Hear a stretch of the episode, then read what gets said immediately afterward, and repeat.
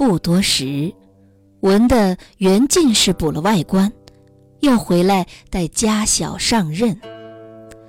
邹和二位小姐道：“你如今完璧归赵，只当不曾落地狱，依旧去做天上人了。只是我两个诸尘海底，今生料想不能出头，只好修个来世罢了。”吴氏道。我回去见了元郎，赞你两人之才貌，诉你两人之冤苦。他读书做官的人，自然要动怜财好色之念。若有机会可图，我定要把你两个一齐弄到天上去，绝不叫你在此受苦。二人口虽不好应的，心上。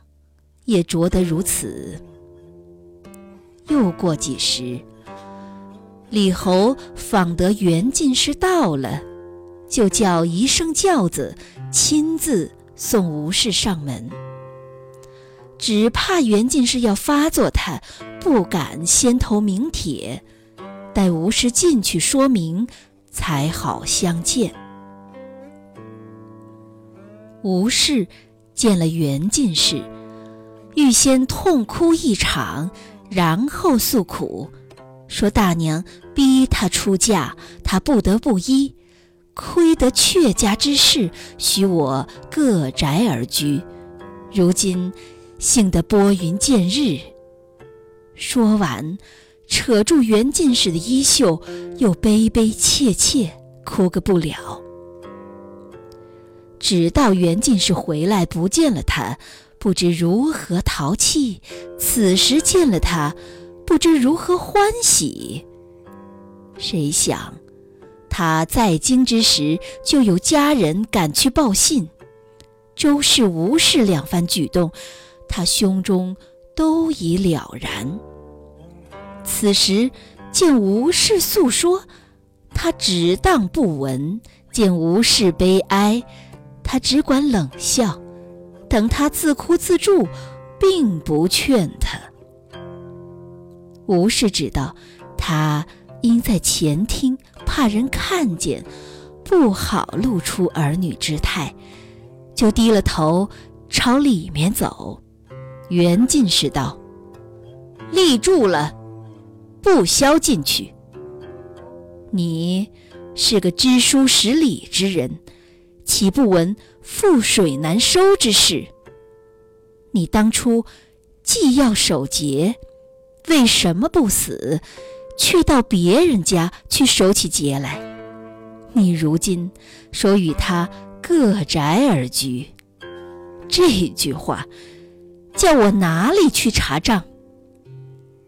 你不过因那姓阙的生得丑陋，走错了路头，故此。转来寻我，若还嫁与那个打抽风的举人，我便拿银子来赎你，只怕也不肯转来了。说了这几句，就对家人道：“阙家可有人在外边？快叫他来领去。”家人道。姓阙的现在外面，要求见老爷。袁进士道：“请进来。”家人就去请李侯。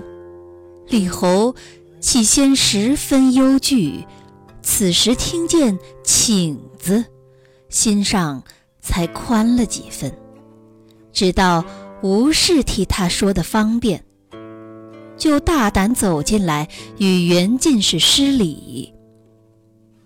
袁进士送了座，不等李侯开口，就先说道：“设下那些不祥之事，学生都知道了。虽是杜父不是，也因这两个淫妇各怀二心，所以才有媒人出去打和。”兄知道是学生的意思，所以上门来向他。周氏之死是他自己的命线，与兄无干。至于吴氏之嫁，虽有奸媒的诡计，也是兄前世与他有些宿缘，所以无心凑合。学生如今并不怪兄，兄可速速领回去，以后不可叫他上门来坏学生的体面。他一面说。李侯一面叫青天，说完，李侯再三推辞，说是老先生的爱宠，晚生怎敢承受？袁进士便下脸来道：“你既晓得我的爱宠，当初就不该娶她，如今娶回去。”过了这几时，又送来还我，难道故意要羞辱我们？李侯慌起来道：“晚生怎敢？就蒙老先生开恩，叫晚生领去，怎奈他嫌晚生丑陋，不愿相从，领回去也要淘气。”袁进士。就回过头对吴氏道：“你听我讲，自古道红颜薄命。你这样的女人，自然该配这样的男子。若在我家过世，这句古语就不应了。你如今若好好跟他回去，安心贴意做人家。”或者还会生儿育女，讨些下半世的便宜。若还吵吵闹闹不肯安生，将来也不过像周氏是个梁上之鬼。莫说死一个，就死十个，也没人替你伸冤。说完，又对李侯道。